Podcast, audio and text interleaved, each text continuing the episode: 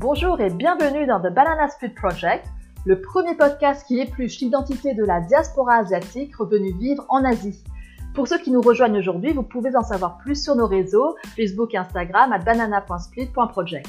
Je m'appelle Viviane Salin, je suis française et asiatique, j'habite à Singapour et aujourd'hui, pour notre 25e épisode, je suis avec Stéphanie qui nous parle à distance depuis Shanghai et c'est bien la première fois qu'une invitée retourne vivre dans le pays de ses ancêtres et non pas dans un autre pays d'Asie. Stéphanie est née en France, elle est d'origine chinoise du Cambodge et elle a passé une dizaine d'années déjà en Chine en deux séquences entrecoupées d'un retour en France. Elle a expérimenté et découvert plusieurs facettes de la Chine et de sa culture, d'abord depuis la France puis en Chine, en voyage à Pékin et surtout à Shanghai et sa région où elle a travaillé plusieurs années.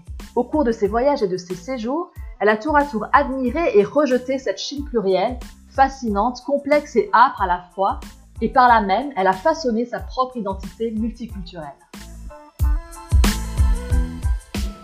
Bonjour euh, Stéphanie. Bonjour Viviane. J'ai dit que tu es française d'origine chinoise du Cambodge. Est-ce que c'est juste? Est-ce que c'est comme ça que tu te présentes aussi euh? Alors oui, c'est comme ça que je me présente euh, aujourd'hui. C'est vrai que c'est une formule assez longue et, on pourrait se dire pourquoi mettre l'accent sur à la fois l'origine chinoise et celle du Cambodge. Mais je pense que c'est ce qui reflète le mieux l'histoire de ma famille. Mes parents sont nés au Cambodge et sont partis en France dans leurs jeunes années pour vivre de nouvelles aventures, pour trouver un travail, etc. Ils se sont naturalisés français et je suis donc née française. Puis, euh, mais au-delà de ça, il y avait aussi une partie chinoise, celle de mes grands-parents. Donc, ma famille, en fait, elle se dit elle-même chinoise. Elle occulte la partie cambodgienne, mais euh, en fait, on a une histoire qui est beaucoup plus riche que ça, euh, faite à la fois de Chine et un passage au Cambodge et puis après en France. Donc, pour moi, c'est les, les trois pays méritent d'être d'être cités.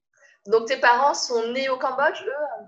Oui, ils sont tous les deux nés à Phnom Penh. Et en fait, ma mère est partie en France euh, pour rejoindre ses frères et sœurs qui, à l'époque, faisaient euh, des études euh, d'université. Et mon père est parti en France pour bah, continuer d'apprendre le français avec une formation de BEP. Ils sont partis du Cambodge bien avant la guerre. Et ça faisait combien de générations que ta famille était au Cambodge déjà? Deux générations. En fait, il y avait celle de mes parents, mais les grands-parents. Mon grand-père a quitté la Chine, la province de, euh, euh, de Guangdong, dans la région de Chaozhou. Mes grands-parents sont euh, d'un certain coin de Chine qui s'appelle Chaozhou, où on parle le Tetu, mais c'est une partie de la région de, de Canton. Et donc, mon grand-père paternel et maternel, tous les deux ont quitté cette région, sont arrivés en Cambodge pour, je pense, trouver du travail, s'enrichir. Il fallait quitter la Chine, la, la, pauvreté de la Chine. Et je pense qu'ils ont dû rencontrer des femmes locales, cambodgiennes, qui elles-mêmes, sans doute, euh, mes grands-mères avaient également des origines chinoises lointaines, mais,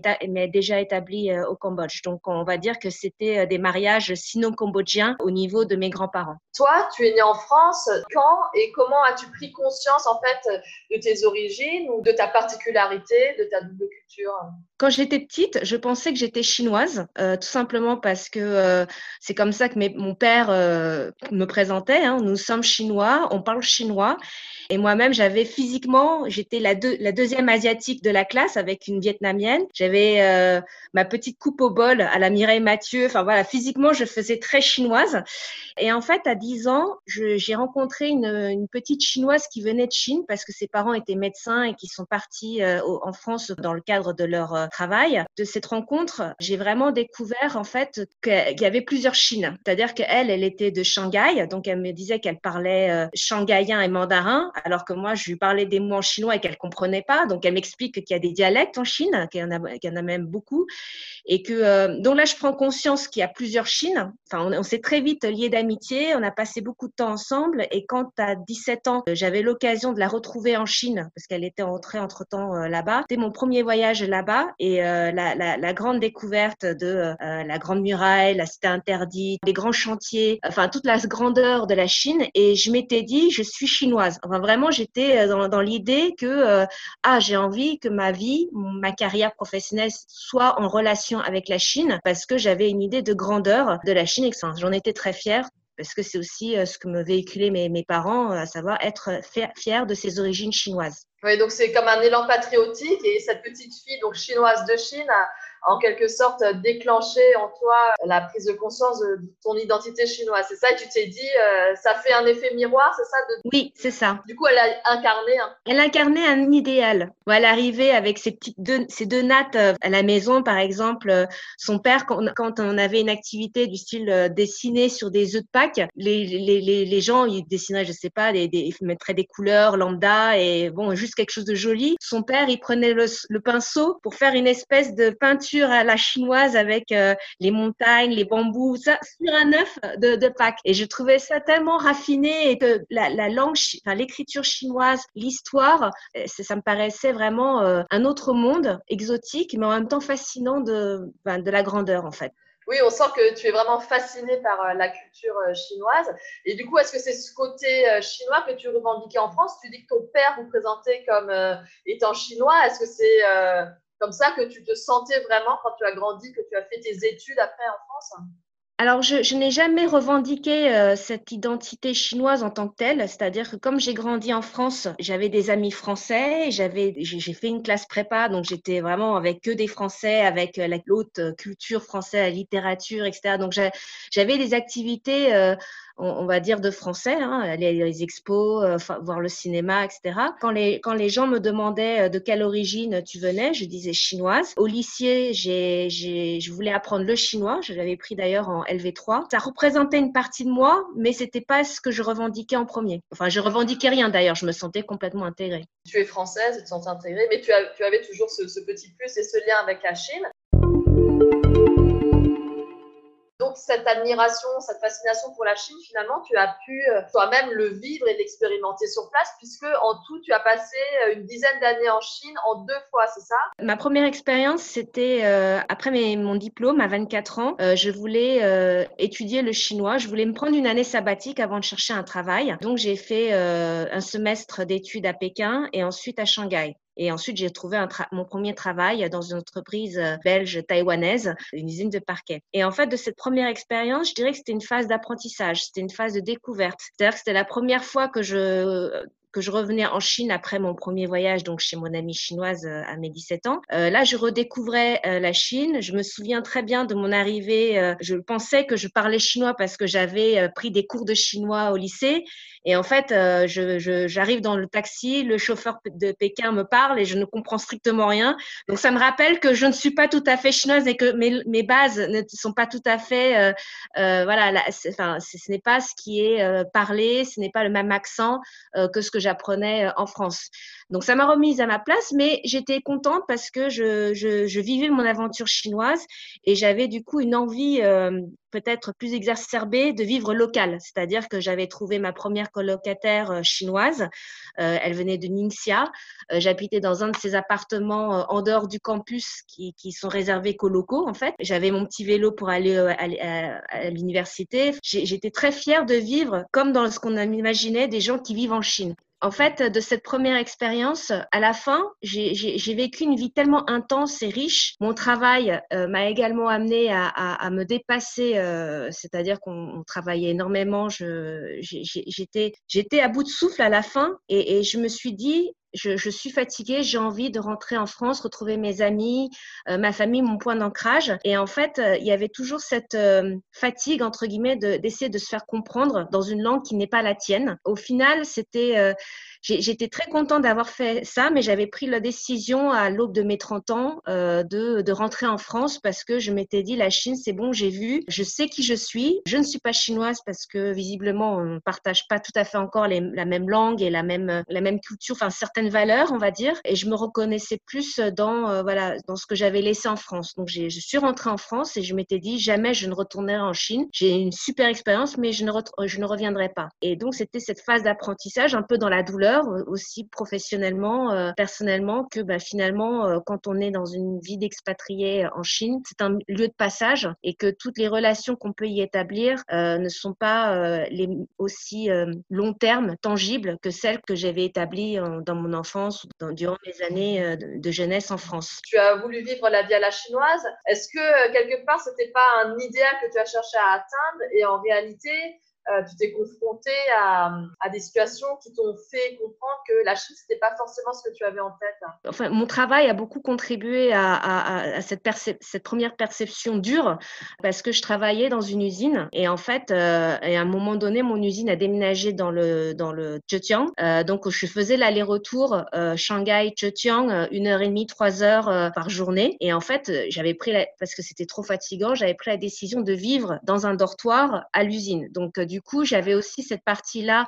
de, de, je restais euh, deux à trois nuits par semaine euh, dans cette euh, usine. J'avais ma petite chambre qui était, c'était censé être pour les employés de bureau, mais c'était quand même très chinois, sachant qu'à l'époque on n'était que cinq étrangers dans, dans toute l'usine de 3000 personnes. J'étais une des rares personnes à vouloir dormir sur place par rapport à ma fatigue, et donc j'avais ma chambre, pas de cuisine, une salle de douche, euh, il chronométrer le temps de l'eau chaude sous la douche. Il faisait d'un froid parce que les fenêtres mal isolées, donc j'étais dans ma chambre, dans le froid, avec, euh, je parlais, j'avais de la buée dans ma chambre. Euh, j'avais mon lit avec, euh, tu sais, les, les, les, les, espèces de couvertures chauffantes. Donc, j'étais vraiment, je vivais à la chinoise. Et puis, le soir, comme on n'avait pas de cuisine, il fallait manger dans le petit boui-boui euh, du coin. Et souvent, c'était mes collègues travailleurs usines. Donc, j'avais un petit workshop à ma, à ma gestion. Parce que quand on est dans une PME, on fait beaucoup de choses et on est propulsé à des postes, voilà, où on doit, on a plus de responsabilités. Donc, j'avais des travailleurs qui m'invitaient à manger chez eux ou, ou manger au restaurant avec eux. Donc, j'étais vraiment dans dans un contexte très euh, local. Et je pense, euh, du coup, c'était dur dans le sens où je, me sentais aussi un peu seule. Le fait d'avoir travaillé dans ces conditions, euh, travailler en plus dans des situations stressantes, parce qu'on travaillait jusqu'à minuit tous les jours, entre voilà, c'était c'était dur. Et, et, j'ai envie de retrouver un certain équilibre de vie. Et pour moi, la France représentait l'équilibre de vie personnelle, professionnelle, parce que tout était séparé. Qu'en Chine, tout est mélangé. Je pense que c'est plus lié à mon histoire professionnelle qui m'a amené à cette réflexion de j'en ai marre de la Chine et je veux partir. Oui, après, euh, je pense que tu as vécu aussi euh, la Chine réelle, en fait. Euh, tu vois, tu as vécu la vraie vie chinoise, la vie de travail à, la chinoise. Toi qui l'as vécu de l'intérieur, est-ce que tu as ressenti comme un paradoxe chinois entre la grandeur, la magnificence, tu vois, l'art, le raffinement chinois, et puis au quotidien, euh, une vie très dure, euh, peut-être euh, spartiate de la plupart des Chinois. C'est intéressant? On a l'impression que c'est le grand écart entre, tu vois, cette grande Chine et puis cette Chine dure et travailleuse. Les conditions matérielles ne m'ont jamais vraiment rebuté. Je suis quelqu'un de très résiliente et je suis assez pratique. Donc, j'avais cette idée de me reposer d'abord. voilà. Après, il y avait effectivement le grand écart. Je pense que ça vient aussi de. J'avais dans ma tête des images des émissions Où, euh, où tu sais, où tu voyais la Chine, les grandes usines, ça tourne à plein régime, etc. Et c'est vrai, j'ai vu, ça. C'est pour ça que d'ailleurs j'ai choisi ce travail. Euh, j'ai préféré un travail d'usine plutôt qu'un travail euh, dans un bureau. Je pense que ça venait aussi l'écart dans la dans, dans, dans, ce cadre de, d'usine. Par exemple, les petites choses au quotidien qui te rappellent que tu es dans un environnement un peu communiste quand même. Ah oui. par exemple, on avait une fonction dans l'usine qui était le monsieur gendarme entre guillemets, qui venait euh, pour passer euh, s'il y avait les choses mal rangées, on prenait une photo. Le lendemain, tu avais une espèce de pénalité euh, que tu devais payer. Chaque papier, c'était de la paperasse avec des signatures, validations, etc. Donc, le côté, il faut toujours formaliser les, les, choses. La bureaucratie chinoise, c'est ça? Ouais, La bureaucratie chinoise, contrôler les coûts. la différence ne m'a pas gênée, ça m'a plutôt amusée en fait. moi, j'ai beaucoup voyagé en Chine, donc les conditions à l'époque, hein, c'était en 2000, en 2005, bah, le tourisme chinois n'était pas aussi développé euh, qu'aujourd'hui. Dans le train, dans les hôtels, ben voilà, j'étais habituée à vivre dans des conditions, euh, voyager dans des conditions un peu plus spartiates, mais ça me ça me gênait pas parce que pour moi, ça faisait partie euh, de la Chine plurielle. Voilà, la Chine, ce n'est pas que Shanghai, c'est aussi la campagne, c'est aussi vivre dans des endroits où il n'y a pas d'électricité. Moi, je me souviens d'une fois où j'étais dans le Yunnan. Je suis, je suis partie en trek avec une, une fille que j'ai rencontrée dans un guest house et on est dans un village au milieu de nulle part, sans électricité, sans téléphone, il n'y avait rien et il n'y avait pas d'hôtel, juste un village. Et euh, une vieille dame s'approche, t'offre l'hospitalité avec une langue que tu ne comprends pas et euh, tu te retrouves à dormir dans une maison. Alors il n'y avait pas de télé, il y avait une espèce de DVD qui passait euh, tous les jours. C'était le même DVD. un cochon qui dort, enfin qui, qui, se balade dans la dans la maison. voilà, tout ça, c'est des, des anecdotes qui font que bah, ça, ça, fait ça fait partie de l'aventure chinoise en fait, tout simplement. Et donc là, ton premier séjour, enfin ta première euh, période et séquence en Chine, ça a duré 4 ans 4 ans. Donc je suis rentrée en France, j'ai fait euh, une parenthèse euh, de, de 4 ans en France également. Le hasard de la vie a voulu que je me professionnellement, j'avais envie d'évoluer et que du coup, j'ai proposé à ma société avec laquelle je suis toujours actuellement de venir en Chine dans l'idée d'aider à monter un département Asie et aussi parce que c'était pour moi un boost de carrière. Donc personnellement, je m'étais dit dans la tête en revenant en Chine cette deuxième fois en 2014 que ce serait que pour deux ans. Puis finalement, après cinq ans, je, je suis encore. Donc à un moment donné, tu t'es quand même dit, la Chine plus jamais ça, je suis fatiguée, euh, j'ai assez vu euh, de la Chine, je rentre en France. Finalement, par opportunité professionnelle, c'est ça pour ta carrière, tu as proposé de partir en Chine pour euh, accélérer ta carrière. Est-ce que ça a vraiment permis un bond en avant de ta carrière? Complètement. J'ai eu deux évolutions de poste en ces cinq ans et aujourd'hui, j'ai un poste de marketing manager donc que je pense que je n'aurais pas forcément eu en étant en France parce que je suis dans, je suis dans une entreprise très française.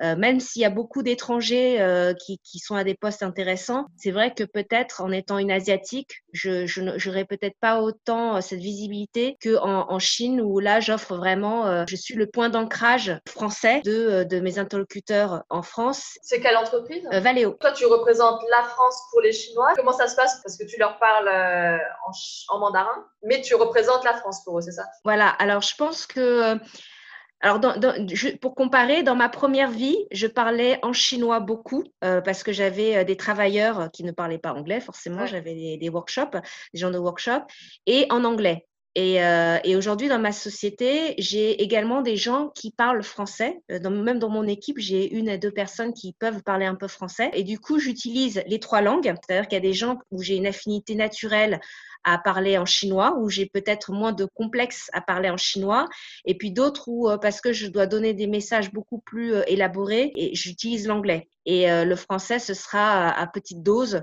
quand justement j'ai des collègues qui peuvent apprendre, enfin qui savent le français et qui eux-mêmes ont envie de, de continuer d'apprendre, de parler en français. Mais du coup, c'est, je pense qu'ils me perçoivent comme une Française encore. Mais euh, comme j'ai aussi la face asiatique, je comprends le chinois. Les réunions se font de toute façon en chinois. Je, je comprends pour beaucoup. Donc, je pense que pour eux, je suis, euh, je suis vraiment euh, française, mais capable de comprendre leurs problématiques de chinois. C'est-à-dire les choses chinoises, les choses un peu tordues. Par exemple, ils disent Ah, mais tu, tu sais, c'est, comme ça en Chine. Oui, je sais, c'est comme ça en Chine. Donc, ils n'ont pas besoin d'expliquer plus que ça. Ils savent que je comprends. Quoi, par exemple, qui est comme ça en Chine, qui n'est pas du français et, en fait, c'est la différence de perception de, de ce qui se fait et de ce qui se fait pas. Voilà. La Chine et toi, c'est vraiment euh, une relation forte et c'est impressionnant. Je trouve tous les liens que tu as tissés avec la Chine de par euh, tes voyages, l'apprentissage de la langue, les amitiés, le travail, euh, la vie en immersion. Mais dans ta famille, la Chine, c'est pas que toi qui as des liens forts avec la Chine. Tes parents aussi recréent ce lien avec la Chine depuis quelques années, c'est ça? Tout à fait. Donc, euh, le hasard a voulu que mon père se soit remarié avec une chinoise euh, du nord de la Chine, de Shenyang, qui euh, elle-même a fait ramener ses deux filles de Chine. Donc, le, mon foyer, mon chez-moi, est, est, devenu de plus en plus chinois. Quand je, on est en, en, fête de famille, on parle chez mon père, on parle en mandarin. Donc, Noël en mandarin. Ce qui est assez drôle, c'est que mon père, en fait, il, est, il a été très bien intégré avec dans la culture française et je pense qu'il a fait très attention à avoir des amis français. Par exemple, on partait en vacances en Bretagne chez des, chez des amis euh, français. Il partait souvent en vacances en bateau avec ses amis bretons. Euh, donc, c'est, il se proclame lui-même comme étant le seul Chinois qui part à la mer euh, comme ça, voguer sur les mers pendant un mois. Et, en même temps, ces dernières années, je ne sais pas si c'est la, la, maturité, la, la, vieillesse qui fait qu'il a peut-être envie de retrouver plus ses origines chinoises. Déjà, la première étape, ça a été de se marier avec, avec sa femme. Depuis, j'ai remarqué que sa façon de, de, cuisiner a changé. Par exemple, j'avais des, des, plats euh, typiquement euh, chinois du Cambodge, et ben maintenant, quand je rentre à la maison, je ne trouve plus les mêmes plats. J'ai des plats plus chinois, avec des tentatives d'ailleurs plus ou moins ratées, parce que forcément, c'est quelqu'un qui essaye de répliquer quelque chose de, qui n'est pas sa cuisine, on va dire, d'enfance. Donc, il essaie de euh, de s'imprégner plus de la Chine en regardant la télévision chinoise quotidiennement. C'est-à-dire qu'avant, il regardait le journal télé, il regardait les émissions euh, de débat français, etc. Et aujourd'hui, il se retrouve dans des émissions euh, CCTV toute la journée en boucle à regarder la cuisine. Ses émissions préférées, c'est la cuisine. Donc, comment faire plus chinois avec tel ingrédient de médecine chinoise, etc. Enfin bref, il est, il est devenu très chinois. Depuis que je suis, que je suis venue en, Chine, de mes deux expériences en Chine, il vient chaque année pour passer euh, deux fois, euh, trois fois par an euh, pour vivre chez moi, avoir son mois, on va dire, en Chine. Ce qui est drôle, c'est que voilà, il établit sa routine, il parle aux gens du quartier quand il va au marché. C'est comme si c'était son deuxième chez lui. Donc ça, c'est du côté de ton père. Est-ce que ta mère aussi a eu euh, des élans comme ça de reconnexion avec la Chine euh, ces dernières années? Je dirais que ma mère, elle n'a pas la même, euh, on va dire, relation aussi proche, même s'ils regarde également la télé chinoise. Je pense que tous les parents, les foyers asiatiques, quand ils ont découvert le câble chinois, ils se sont tous abonnés et, et omnubilés par la télé chinoise. Mais par contre, c'est vrai qu'elle a toujours apprécié la Chine pour l'opportunité professionnelle que ça pouvait procurer à ses enfants. Autant moi, j'ai fait le pari de venir en Chine et j'ai construit mon projet euh, par moi-même, autant mon demi-frère et ma demi-sœur, ma mère les a poussés pour venir en Chine, étudier le chinois parce qu'elle a toujours dit apprendre le chinois, ça va vous aider à trouver un travail. Elle n'a pas tort euh, et, la, chose surprenante, c'est que mon frère et ma sœur, à départ, étaient plus attirés par des pays comme l'Angleterre. Euh, finalement, se sont retrouvés en Chine et ont aimé la Chine. Et euh, aujourd'hui, euh, donc ma sœur, elle a fait euh, plusieurs villes. D'ailleurs, elle a fait Chengdu, Shenzhen, Shanghai. Et ensuite, maintenant, elle est rentrée en Europe après cinq ans. Et mon frère est aujourd'hui marié à une chinoise de Pékin avec, il a une petite fille. Donc c'est pour lui, je pense que la vie, elle est définitivement établie en Chine avec peu de chances de retour pour le coup en France.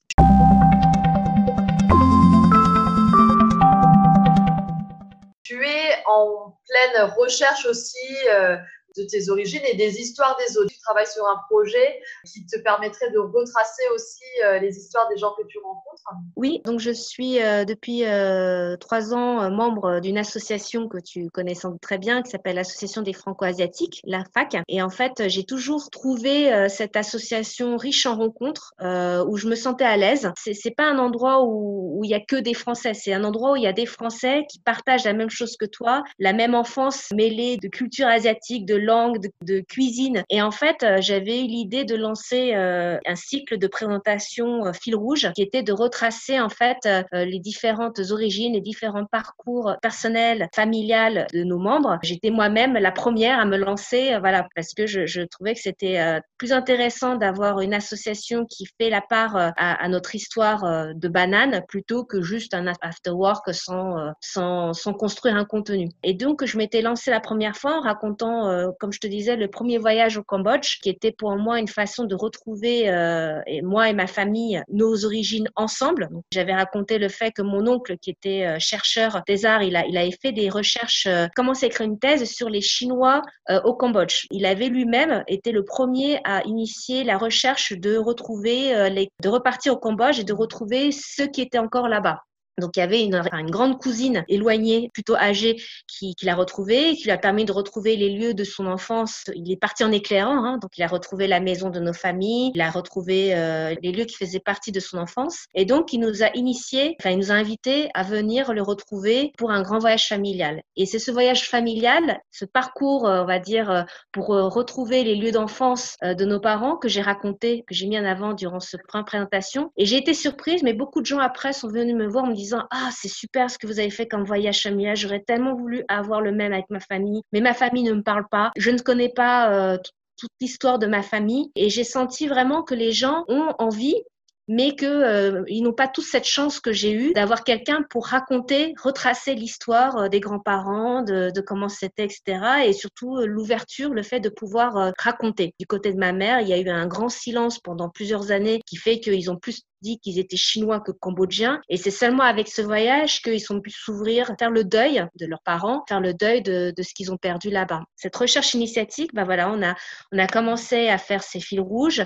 Donc j'ai invité d'autres de gens à parler de leur histoire. Un Wenjo, par exemple, qui racontait euh, comment ses parents euh, ont quitté un petit peu de manière euh, filou la Chine pour aller en France, les galères en prison. Il y, a, des histoires assez fortes. là, récemment, j'avais on avait un invité qui venait de, un Chinois de Guyane.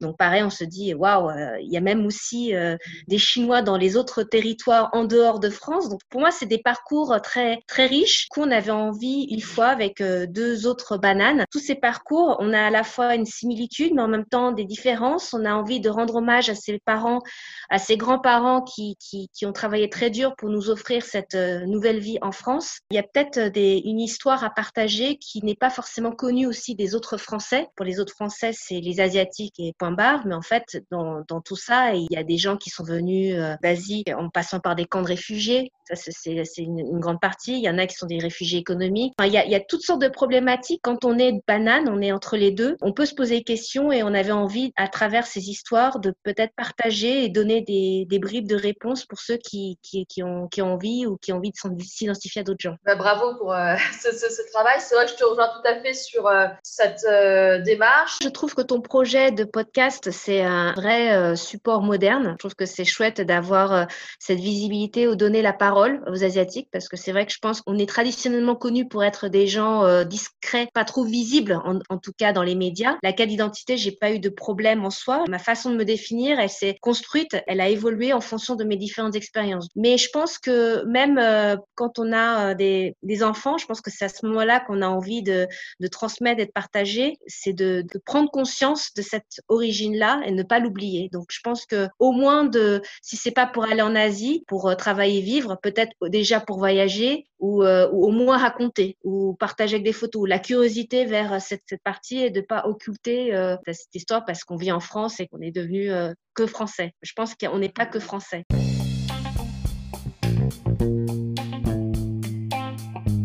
Merci beaucoup Stéphanie pour ton témoignage.